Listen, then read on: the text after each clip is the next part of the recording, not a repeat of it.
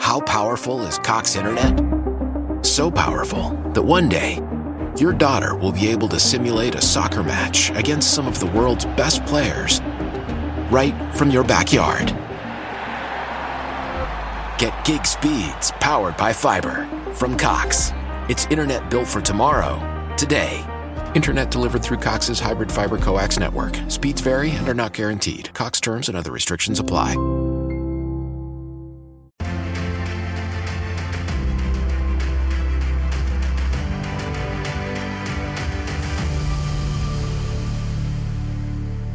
Confesso que meu coração já está cheio essa manhã aqui, só do que já aconteceu aqui. Pregação não é o que a gente diz, mas é como a gente vive. Então, eu tenho certeza que Deus já pregou para nós hoje aqui. Amém? Ver a história das meninas, ver famílias, ver vida, ver movimento, ver propósito, Deus já está falando conosco. Essa gente, nós pregamos aqui na igreja sobre séries. Se você está chegando hoje, esse mês, hoje é o encerramento de uma série que nós chamamos de Tempo, Talento e Tesouro, consagrando o que somos e o que temos para Deus, propósito de vida. O objetivo da nossa série, quando a gente pensou essa série para janeiro, foi nós queremos ajudar a nossa igreja a entender para que cada pessoa está aqui. E nós estamos aqui em missão, mas como é isso? Qual é o significado disso para nós? O que significa? O que é uma vida com significado? E hoje eu quero encerrar essa série ajudando você a encontrar a resposta para uma pergunta que talvez seja a pergunta mais importante da sua vida: para que estou aqui? Porque se você entende para que você está aqui, qual o propósito da sua existência, as suas emoções vão para o lugar, a sua identidade vai para o lugar, os seus recursos vão para o lugar, a sua jornada se torna uma jornada coerente. Quando a gente tem propósito de vida, entende o significado da nossa existência, para que Deus nos criou, para que estamos aqui, qual é a missão, o que, Ele quer fazer no mundo através de nós. E essa é uma das perguntas mais importantes, um dos maiores desafios que nós temos. O Ed René fala isso naquele livro que usamos como base no mês de janeiro, o, sobre Eclesiastes. Um dos maiores desafios que devemos encarar de frente é a descoberta ou a opção a respeito das forças que determinam nossos caminhos e destinos. Em outras palavras, devemos decidir em razão do que estamos vivendo. A gente pensar nisso. O Rick Warren, que é um pastor da igreja de Saddleback na Califórnia, mais ou menos 20 anos atrás ele escreveu esse livro, Uma Vida com Propósitos. Esse livro foi muito vendido nos Estados Unidos, no Brasil. Ah, estudamos esse livro naquela época na nossa igreja em São José dos Campos, as igrejas do Brasil, ajudando pessoas a descobrir para que estão aqui. Então, se você quer um livro para te ajudar nisso, a gente fez questão, Deus preparou uma agenda para ter esse livro na livraria. Ele está esgotado na editora, mas tem na nossa Mega Store hoje. Tem um número razoável que não dá para todos, mas dá para quem quiser, ainda os primeiros que chegarem lá. Uma vida com propósito, ou levar esse livro para alguém e ajudar a pessoa a entender para que está aqui. Mas todos nós precisamos de um significado. Essa pergunta, para que estou aqui? O que é felicidade? É uma pergunta que a gente fica tentando responder toda hora. O que é felicidade? O cara que descobriu o que é felicidade, conseguir falar isso para todo mundo, ele vai ficar milionário. Mas tem muita gente procurando isso. Tem um videozinho, às vezes para você, às vezes a gente escolhe felicidade, propósito de vida, uma coisa mais simples da vida. A gente acha que a gente nasceu para aquilo. Tem um vídeo que mostra bem uma menina dizendo o que é felicidade e vida para ela. Não sei se vocês já viram esse videozinho. O que é felicidade pra ti? Amor e carinho, felicidade e comer. Às vezes felicidade para você e propósito de vida é esse, amor, carinho, felicidade, comer, né? Acho que eu estava brincando no primeiro culto, o Hugo, o Beto e eu. O comer está no sentido ali da vida. E não é só comer. A dimensão do significado da vida, a gente pode pensar em significado em três dimensões. Uma dimensão é a sobrevivência, a outra dimensão é o sucesso e a outra dimensão é o significado. Você pode escolher viver nessas três dimensões: sobrevivência, é, sucesso e significado. A sobrevivência tem um cara a sobrevivência é aquele jeito de viver. E eu, eu digo: quem opta pela sobrevivência, ele não vive, ele existe. É quando você tem o mínimo da sua jornada preenchido. Tem um cara chamado Maslow e ele disse que existem cinco níveis e tem a pirâmide de Maslow. Quem é, quem estudou administração ou psicologia ou marketing, você vai estudando isso para entender um pouco mais sobre as pessoas. E o Maslow fala de cinco níveis de, de, de sobrevivência nesse modelo, cinco necessidades para você ter a sobrevivência. Um delas, a primeira delas são as necessidades fisiológicas, aquela que tal comer. Comer está na necessidade fisiológica. Todo mundo precisa comer para viver. São as coisas básicas da vida. Depois ele vai subindo. São as necessidades de segurança. Necessidade de, necessidade de segurança é o emprego, é a estabilidade do emprego, é a estabilidade da rotina de saúde, educação, é o convênio médico, começou a levantar um pouco mais. Depois ele fala das necessidades sociais, que é a necessidade de você pertencer. A vida do sobrevivente, ele precisa pertencer a alguém, pertencer a uma família, pertencer a uma igreja, pertencer a um grupo. Depois ele sobe mais um pouquinho as necessidades da estima relacionada ao, ao, orgulho. É aquela necessidade que você tem de ser valorizado, de ser reconhecido. Todo mundo precisa ser valorizado e reconhecido. E depois ele tem a dimensão da autorrealização. Você cresceu, se estabilizou, tem pelo menos um pouquinho de sucesso. E ele fala que se uma pessoa tiver essas cinco áreas, das necessidades supridas, ela é uma pessoa que tem um significado de sobrevivência. Isso é pouco, isso é pouco. Deus não nos criou só para isso. Deus nos supre. Mas tem gente que fala assim: é pouco mesmo, e eu preciso de sucesso. E a dimensão do sucesso, ela é muito interessante, porque aí o cara fala assim: bom, tenho sucesso. Muitos dos coaches, nada contra coach, mas muitos dos coaches hoje, você, uma pessoa procura o coach porque ela precisa ter a receita de ser um milionário. Ela precisa ter a receita do sucesso. E alguém esses dias me cara para falar aqui na igreja, ele multiplicou não sei quanto em não sei quantos milhões. Eu disse: "Não, isso não combina com a gente, não vai falar aqui na igreja". Ah, não, mas ele quer alugar o espaço, a gente também não aluga o espaço para falar uma coisa que a gente não acredita. Nós precisamos ser coerentes, porque sucesso, escolher viver pelo sucesso, sucesso pelo sucesso é fracasso. Sucesso pelo sucesso, dinheiro pelo sucesso não vai trazer para você o significado. Porque isso tudo passa. Então, quem trabalha com o objetivo de ficar rico, geralmente não encontra razões suficientes para permanecer na sua busca em meio às dificuldades. Muito antes de chegar lá, ficam desgastados com a turbulenta jornada, perdendo essência e abrindo mão de valores. Você existe para ter sucesso, essa frase está errada. Nós não fomos criados para ter sucesso, nós somos criados para ter significado. Essa frase está errada porque a hora que você chega lá no sexto andar do Hospital Albert Einstein, e é um dos hospitais melhores do país, se não é o melhor, é um dos melhores, é o melhor da América Latina. A hora que você chega lá no sexto andar do Einstein, que é o setor de oncologia, aí você vai perceber que o sucesso e o dinheiro. Eu tenho certeza que as pessoas que estão em estado. Quando a gente, quando alguém chega ali no estado terminal de saúde, ela daria todo o dinheiro e todo o prestígio que ela tem para sair dali. Então, uma vida de sobrevivência, você foi criado para algo mais. Uma vida de sucesso, e aí, se você não ouviu a mensagem do domingo passado, vale a pena você ouvir a mensagem do domingo passado. Todas as nossas mensagens ficam no, no YouTube, no aplicativo. Essa mensagem que eu estou falando agora, esse esboço completo, está no aplicativo, você pode olhar depois, acompanhar. Mas se você fica só nessa, nessa dimensão, vai faltar alguma coisa. Nós precisamos do significado. Vida com significado é aquela vida que vale a pena viver. Quem encontra propósito de vida, quem encontra sentido para o que está fazendo, levanta cedo com os olhos brilhando. Levanta cedo e tem disposição. Levanta, corre e não se cansa.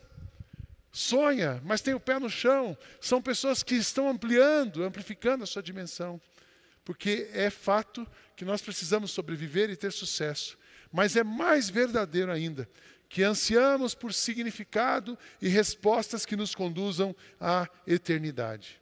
Bernard Shaw ele disse que a verdadeira alegria de viver consiste, a verdadeira alegria de viver consiste em utilizar a existência para um propósito que se reconhece como grandioso esgotar totalmente a existência antes de ser lançado aos vermes, antes de morrer, ser uma força na natureza e não um egoísta exaltado, uma pequena massa de doenças e injúrias, queixando-se que o mundo não vai se sacrificar para fazê-lo feliz. Então nós precisamos de fato viver uma vida de significado.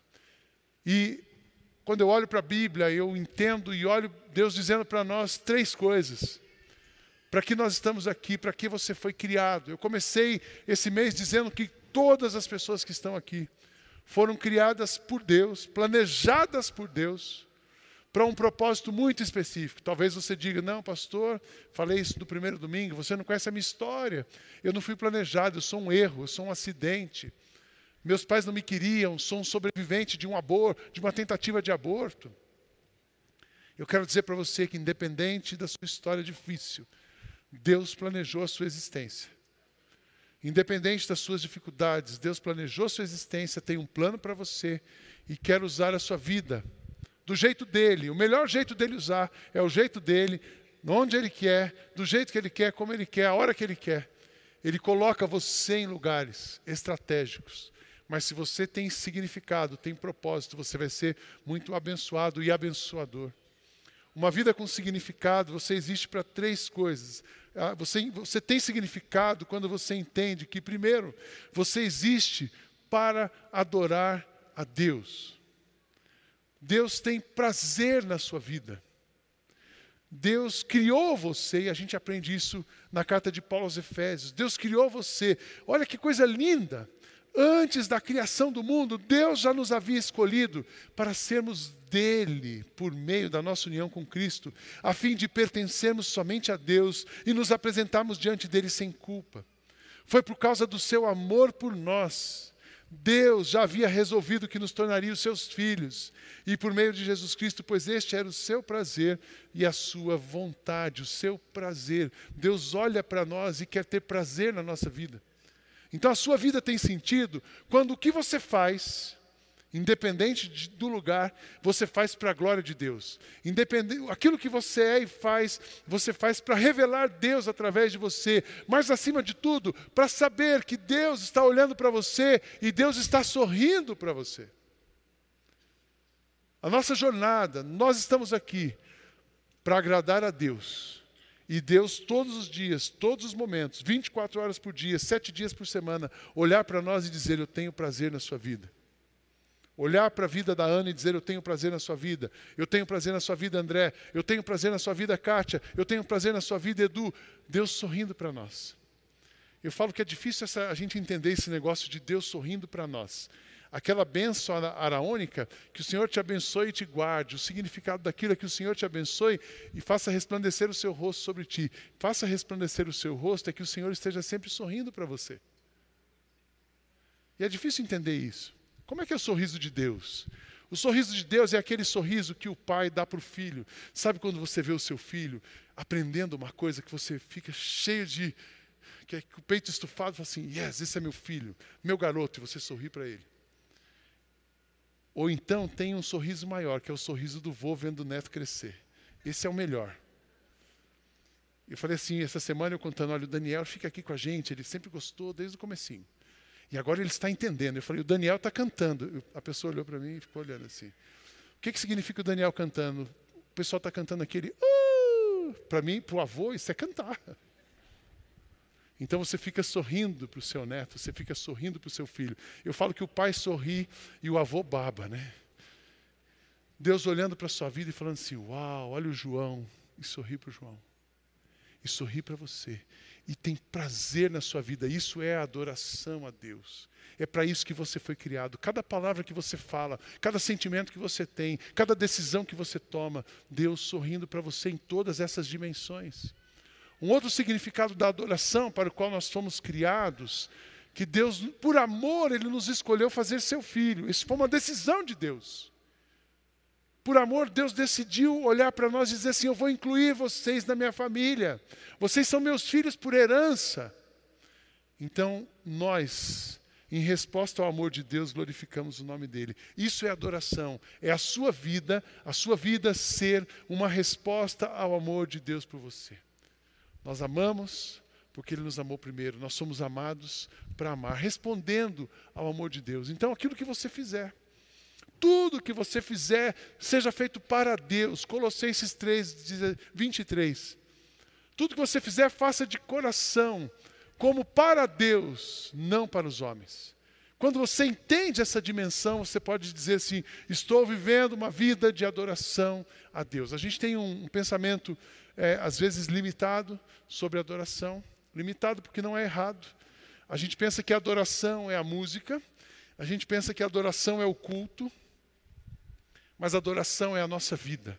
Adoração é a sua vida rendida a Deus. Adoração é a sua vida derramada aos pés de Jesus. Adoração é o seu coração totalmente submisso à vontade de Deus. Adoração é você consagrar plenamente, 100% os seus planos a Deus. Isso é adoração. Isso é a rendição, sem condição, sem nenhuma reserva, totalmente rendido, entregue e submisso a Deus. É para isso que você foi criado. A sua vida tem significado quando você vive dessa maneira totalmente submisso à vontade de Deus e a sua existência é um perfume agradável que faz Deus sorrir para você.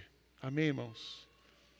Uma outra coisa, você foi criado, sua vida tem significado, porque você foi escolhido. Para, quando você entende que você foi escolhido para transformar o mundo.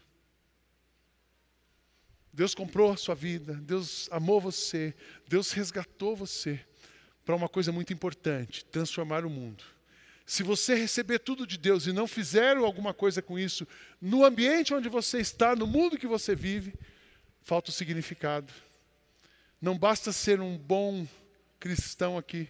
Você só vai ser um bom cristão se a sua dimensão e atuação transformar a vida das pessoas, porque esse é o seu chamado. Você foi chamado, você foi salvo, você foi criado para isso. Primeira carta de Pedro, ele diz: Vocês são a raça escolhida. Escolhida. Esse, essa palavra escolhida, já pensou que Deus olhou para todo mundo e disse: Eu vou escolher você. É um privilégio ser escolhido, mas é uma responsabilidade ser escolhido. Você foi escolhido. Os sacerdotes do rei, vocês são a nação completamente dedicada a Deus, o povo que pertence a Ele.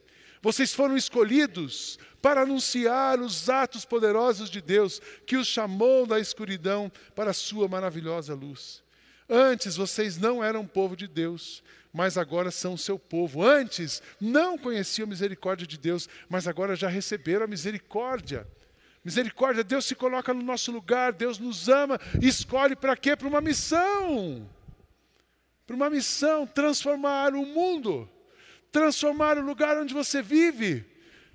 E não precisa ter uma dimensão de mundo tão grande, às vezes o mundo que se precisa ser transformado, primeiro é o seu mundo interior. Mudar a sua cabeça, o seu pensamento, depois mudar o entorno de você. Talvez o, o seu maior desafio de mundo hoje seja a casa que você vive. Mas começa por dentro de você, vai para a sua casa, vai para o trabalho, vai para o entorno. Uma coisa muito bonita, é lindo ver essas crianças porque essa é a missão dessa igreja. Essa igreja tem um significado. Nós existimos para glorificar a Deus e nós existimos para transformar o mundo. Amém? São essas meninas. Ontem, pela manhã, nós participamos. A Rinodê é uma das empresas conhecidas no Brasil. Seus, os donos dessa empresa fazem parte da nossa comunidade, são membros da nossa igreja. E eles abrem as convenções anuais deles, sempre tem um culto. Então, ontem nós estávamos pregando ali. E ontem também, o nosso projeto Gente Grande, eles estão apoiando um projeto em cada estado do país. E ontem, oficialmente, o Gente Grande se tornou um projeto apoiado pelo Fundo uh, Social da Rinodé. Vai ser apoiado no estado de São Paulo, o único projeto, por enquanto, é aquele. Esse ano nós vamos chegar em 500 crianças. Mas nós estamos orando porque nós precisamos transformar o nosso entorno.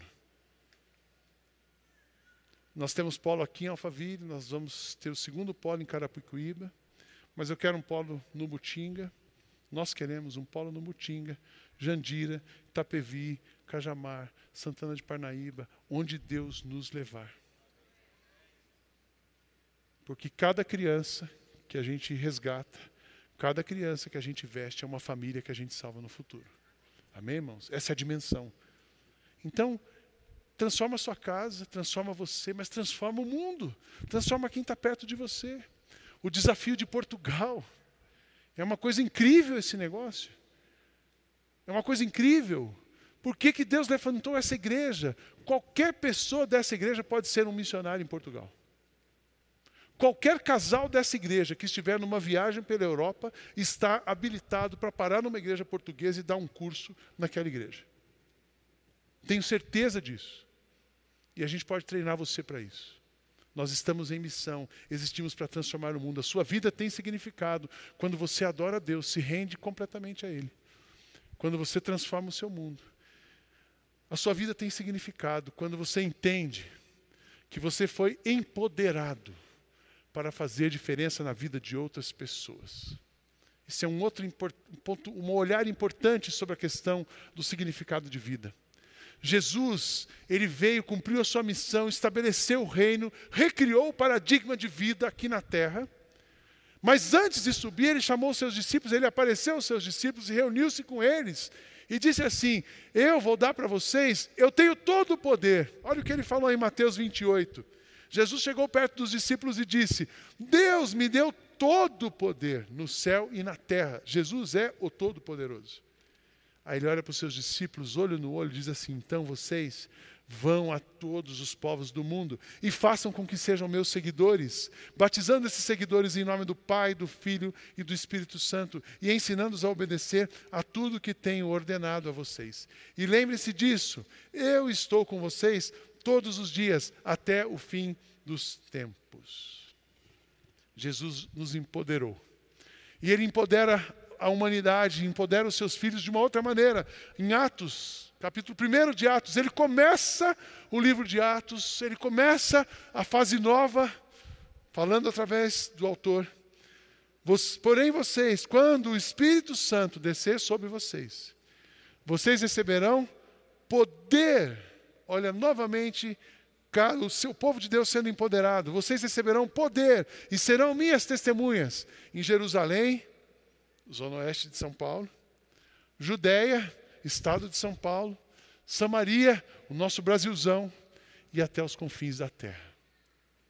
Então você já recebeu poder para uma vida com significado, mas o poder é dele e a gente coloca isso à disposição dele. Você tem autoridade para inspirar pessoas, você tem autoridade para cuidar de pessoas, você tem autoridade para levar o amor de Deus para as pessoas. Ah, mas ah, nós precisamos de empoderamento. Essa, essa, é uma palavra, essa é uma palavra do momento, né? Empoderamento. Os funcionários precisam, os gestores precisam de empowerment.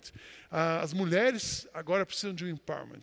E é o empoderamento feminino. Mulheres, eu quero dizer uma coisa para vocês. Deus já fez vocês empoderadas. Amém? Deus já deu poder para vocês. Homens, eu quero dizer a mesma coisa para vocês. Deus já deu poder para vocês. Poder para vocês amarem a Deus e as pessoas. Mulheres, poder para vocês amarem a Deus e amarem as pessoas. Se a humanidade, homens e mulheres, entendessem que nós já somos empoderados pelo Espírito Santo, pelo poder de Deus, acabou a guerra.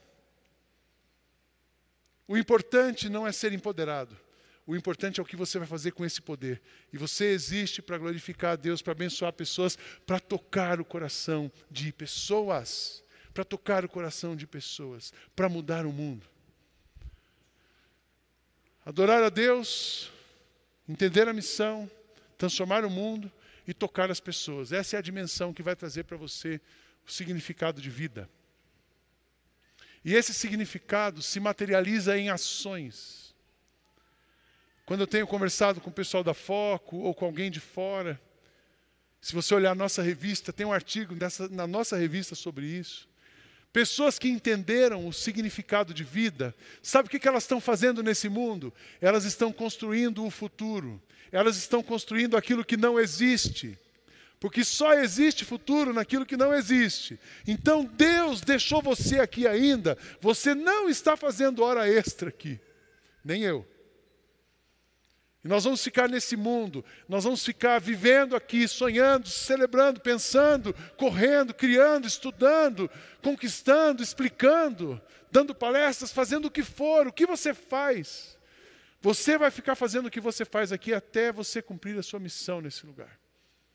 E a sua missão você está aqui para construir o que não existe. Você está aqui para tocar a vida de pessoas. Você está aqui para ser um instrumento de Deus no mundo, na humanidade.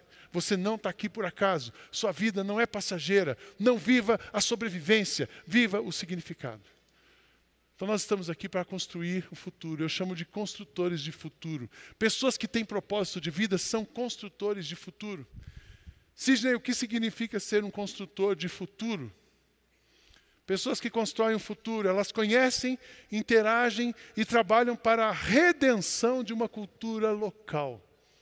Nós estamos em missão trabalhando para redimir a cultura. Pessoas construtores de futuro encontraram o seu propósito de vida, conhecem o lugar onde vivem, decidem trabalhar para que esse lugar seja transformado. Eles são parte da resposta para as perguntas que as pessoas estão fazendo e são suprimento para muitas necessidades. Você é resposta para as perguntas que as pessoas estão fazendo. Você é resposta para as necessidades das pessoas. Ah, pastor, mas não é Jesus. É Jesus através de você, através de mim, através dessa igreja. Nós somos a resposta para o mundo. Que resposta? Essa resposta. Resposta para essas meninas de hoje. Glória a Deus por isso. Resposta para as crianças do gente grande.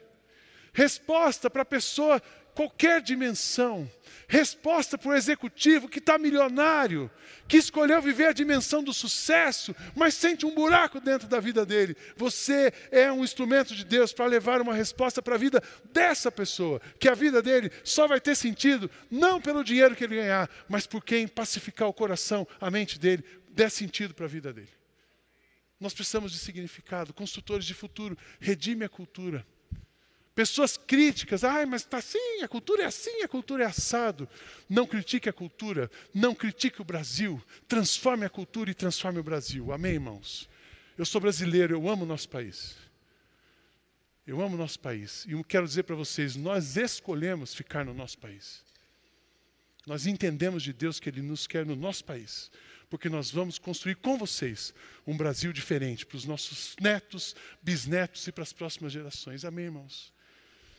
Construtores de futuro promovem em dias de polarização a reconciliação e a integração de pessoas e de ideias. Construtores de futuro são agentes de amor e conciliação de pessoas, ideias e projetos, para que o individualismo seja deixado de lado e o comunitário possa ser visto. Eu falei recentemente, domingo passado, domingo retrasado, Deus nos quer, Deus nos fez individuados. Deus nos fez únicos, mas Deus não nos quer individualistas. Deus nos fez comunitários e não egoístas. Então, consultores de futuro promovem essa consciência, essa reconciliação, essa integração. Eles não valorizam nas ideias as ideias que separam, mas trabalham pela integração, sabendo que uma, uma comunidade fica forte quando está unida em torno de um objetivo comum. Não é a minha ideia, é a nossa ideia. Não é só fico aqui se fizer o que eu quero. Isso não é construir futuro. Isso é um egoísta em busca de significado de vida. E o nosso significado é Cristo, é comunitário. Portanto, aceitem uns aos outros para a glória de Deus, assim como Cristo aceitou vocês. Promover reconciliação em dias de polarização. Construtores de futuro acolhem e amam quem estiver ao seu alcance. Amar não é um sentimento, não é gostar de todo mundo não é o coração bater forte. Uma expressão que eu aboli da minha, da minha, da minha, do meu vocabulário é aquela: estamos junto, viu? Estamos junto e misturado. Estamos junto e misturado. Eu risquei esse negócio. Eu falo assim: estamos juntos e individuados. Estamos juntos e cada um é único. Nós estamos juntos e engajados. Essa é a minha frase para a equipe. Estamos juntos e engajados. Estamos juntos e comprometidos. Misturado, misturado é, é um negócio meio doentio. Misturado é cativante, mas é doente. Porque nós somos seres individuados, usados para um propósito nobre, e Deus tem uma missão para cada pessoa desse auditório. Amém, irmãos? Somos assim, vamos amar as pessoas. Amar é uma decisão. Quem ama é gente que está impactando o mundo, decidiu amar e por isso está agindo, coloca a mão na massa. Ah, eu amo as pessoas. Sabe aquela coisa que eu detesto ouvir na igreja? Pastor, conta comigo. Aí você fala assim: vem sábado. Não, não posso. Pastor, conta comigo, você que precisar. Abre a sua casa para um grupo. Ah, não dá. Pastor, conta comigo, quando é que você pode? Vou ver e te respondo. Então não fala conta comigo, põe a mão na massa. Põe a mão na massa, põe a mão no bolso. Põe a mão onde você puder colocar para servir alguém. Quem vive assim já entendeu que foi amado para amar e que a vida realmente só tem sentido quando você estiver amando e o amor estiver fluindo através de você. O que eu mando a vocês é isto: amem uns aos outros. Construtores de futuro trabalham para a erradicação da pobreza no mundo sentem a dor e a necessidade do outro e não se conformam com isso e trabalham para mudar esse cenário.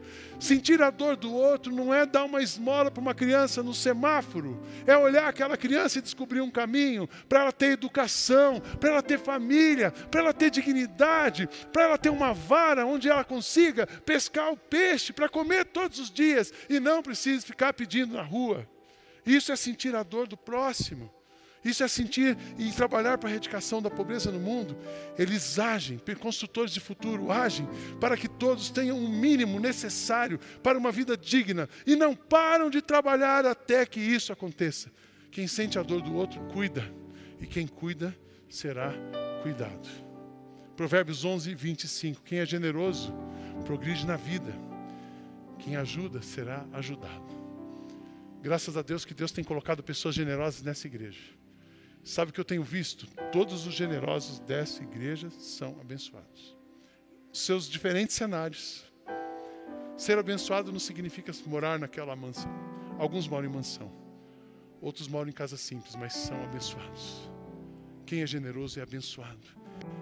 Pessoas construtoras de futuro agem com maturidade em um mundo que está hipersensível. Eles percebem o excesso de sensibilidade, a fragilidade nos relacionamentos e trabalham para que as pessoas fiquem mais resistentes e preparadas para conviverem umas com as outras. Eles são exemplos de sabedoria e agem com maturidade nas emoções, nas palavras e nas atitudes. O mundo está hipersensível. O que é hipersensibilidade? Eu passei, falei bom dia para Alessandra, mas eu estava super correndo. Eu estava indo lá resolver um. Tem um incêndio lá no fundo, eu passei correndo. Oi, Ale. Aí a Kátia olha e fala assim: o Sidney me odeia porque ele passou falou só com a Alessandra, não falou comigo. Ela, ele já fala para o Beto, Beto, preciso marcar um horário, porque tô, o pastor da igreja está me rejeitando. E o pastor da igreja é meu marido. Hipersensível. Ou às vezes, a pessoa só está esperando um bom dia. E você não deu bom dia, porque você fala que você é fechado. Ninguém é tão fechado ao ponto de vista não ser educado. A gente não pode ficar tão duro e nem tão sensível, mas o mundo é assim. O que, que a gente faz com esse mundo? Vamos ser pessoas maduras, sabedoria nas palavras, sabedoria nas decisões e atitudes. Pessoas construtores de futuro pensam e sonham a longo prazo. Só existe futuro naquilo que não existe. Então nós temos que construir o futuro. Mas sonhar a longo prazo significa olhar o céu mas também significa ter o pé na terra. Essa semana eu conheci um pastor, eu já conheci esse pastor, a gente se conheceu ano passado numa conferência nos Estados Unidos. Ele é o Guilherme Franco, ele é pastor numa igreja no Recife. Esse moço tem 35 anos. Nós temos vários amigos em comum. Então o pessoal dizia assim: Sidney, você precisa conhecer o Guilherme. E falava: Guilherme, você precisa conhecer o Sidney. Aí a gente se conheceu ah, na, na, nos Estados Unidos no ano passado, e essa semana ele veio aqui. Ele é realmente um cara dinâmico, ele é, tem 15 anos a menos que eu, então tem mais energia. Né? A gente vai ficando mais assim, né? E aí eu, conversando com o Guilherme, ele ficou encantado vendo a igreja aqui, eu fiz algumas perguntas, conhecendo a igreja dele, e fiz uma pergunta para o Guilherme. Porque a igreja, uma igreja que tem cinco anos, ele começou na casa dele, era um grupo pequeno também, tem 3 mil pessoas hoje. Aí eu fiz uma pergunta para ele, Guilherme, eu sei que eu estou vendo que o seu coração, seus, seus olhos estão lá no céu, mas quem põe seu pé na terra? Porque nós precisamos ter o pé na terra. Uma pessoa grande é alguém que tem o pé no chão e a cabeça no céu. Porque ela consegue enxergar o todo, mas ela parte de algum lugar. Eles vivem no presente, mas enxergam o futuro. E por enxergar o futuro, estão sonhando e construindo aquilo que não existe. São perseverantes, É a visão, é o sonho que nos faz ser perseverantes, são determinados, são resilientes e focados em uma visão que impacta muita gente ao seu redor. Eles não escolhem os planos, mas entenderam que foram escolhidos. Não é você que escolhe o plano, mas Deus escolheu você para os planos dele, para executar o plano de Deus para a humanidade. O plano de Deus é sempre algo pacífico, próspero e que favorece a vida. Jeremias 29, sou eu que conheço os planos que eu tenho para vocês, diz o Senhor. Planos de fazê-los prosperar e não de causar dano, plano de dar a vocês esperança e um futuro. Construtores do futuro dialogam, cuidam, inspiram a nova geração. Se nós quisermos deixar um legado para esse mundo, nós precisamos olhar para as próximas gerações e cuidar delas. Jesus falou isso: deixe vir a mim os pequeninos, porque dos tais é o reino dos céus. Eu estava numa conversa esses dias com o Henrique lá em casa e a gente estava conversando sobre família, bisavô, avô e neto, e futuro, história e tal. E aí eu disse para o Henrique, a gente, ele assim, você se lembra do seu bisavô? Eu falei, não, não conheci meu bisavô. Ele era português, Clarimundo Vieira, só sei que ele era português, ora pois. Da, dele eu herdei a vontade de comer bacalhau. Mas eu não conheci meu bisavô. Eu conheço meu avô, José Victor Vieira. Conheci, me conheço, conheço minhas filhas, agora conheço meu neto. Mas o meu neto não conhece o meu avô. Porque quando a gente estuda terapia familiar e você vai fazendo ali, quando você faz um genograma de uma família, você faz três gerações, não é isso, Elza? Uma família, olha que chocante isso, aí foi o choque da minha conversa com o Henrique. Uma família, ela é estudada e analisada e ela faz diferença por três gerações.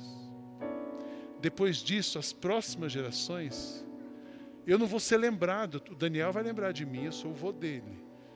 O filho do Daniel, o pai, a mãe do Daniel lembra de mim, eu sou o pai dela.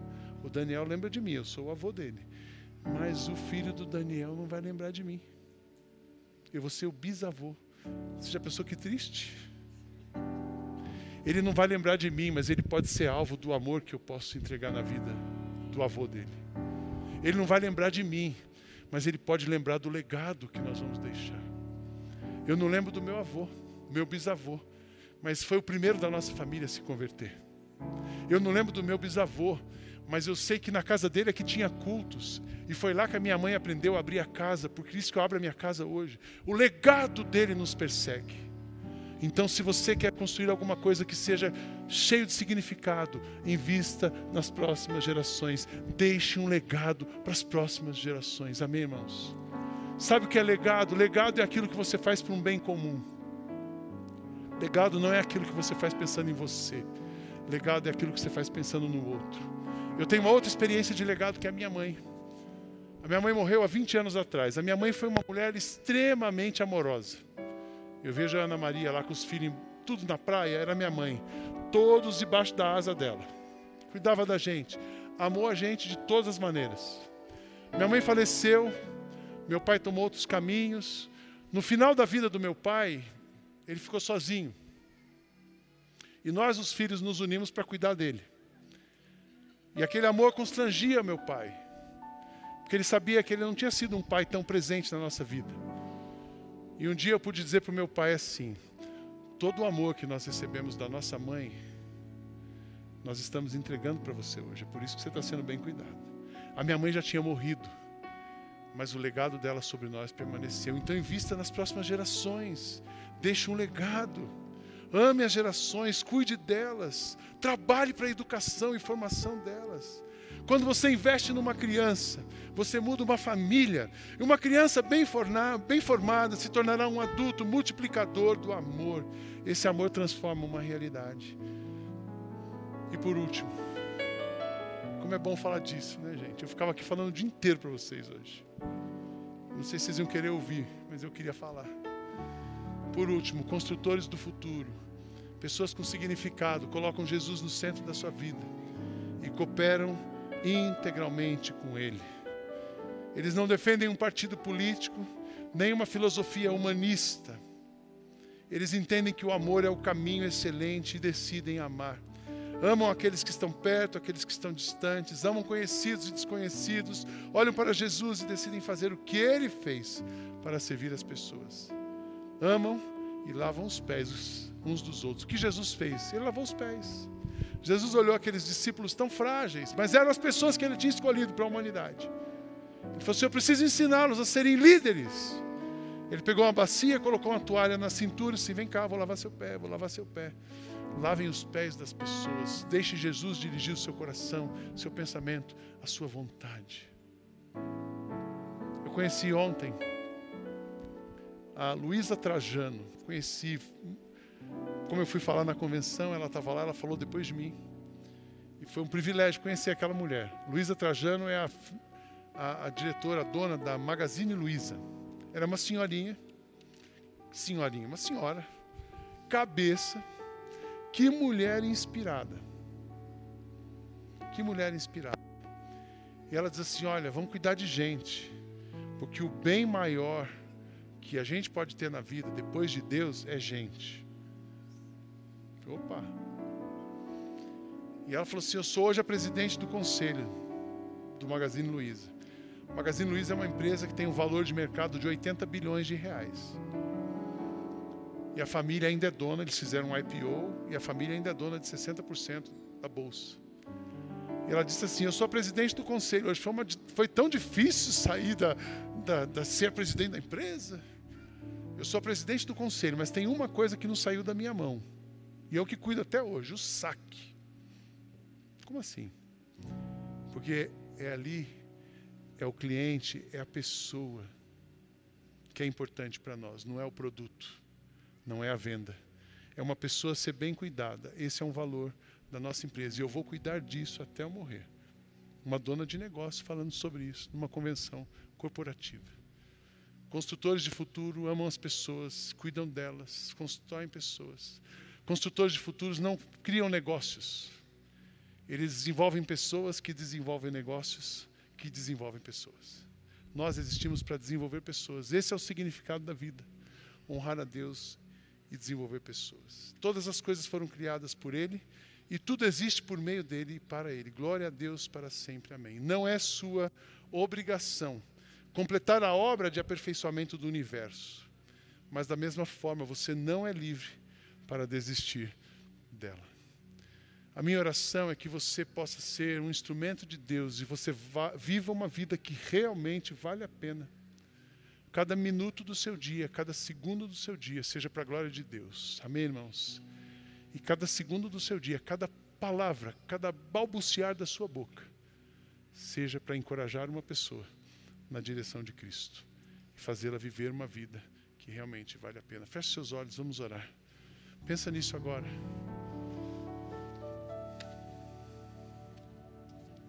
Se você vive no, no, modo da sobrevivência e do sucesso, não é isso que Deus quer de você. Deus vai fazer você sobreviver. Deus não te criou para o sucesso, Ele vai fazer você ser bem sucedido. Mas Deus te criou para ter uma vida com significado. Senhor Jesus. Why? Why? If you Why? have T Mobile 5G home internet, you might be hearing this Why? a lot. Why? Every time your internet slows down during the busiest hours. Why? Why? Because your network gives priority to cell phone users. Why? Good question. Why not switch to Cox Internet with two times faster download speeds than T Mobile 5G home internet during peak hours? Okay. Stop the whys and visit Cox.com slash 5G home for details. T Mobile prioritizes certain T Mobile phone users over home internet users during times of congestion.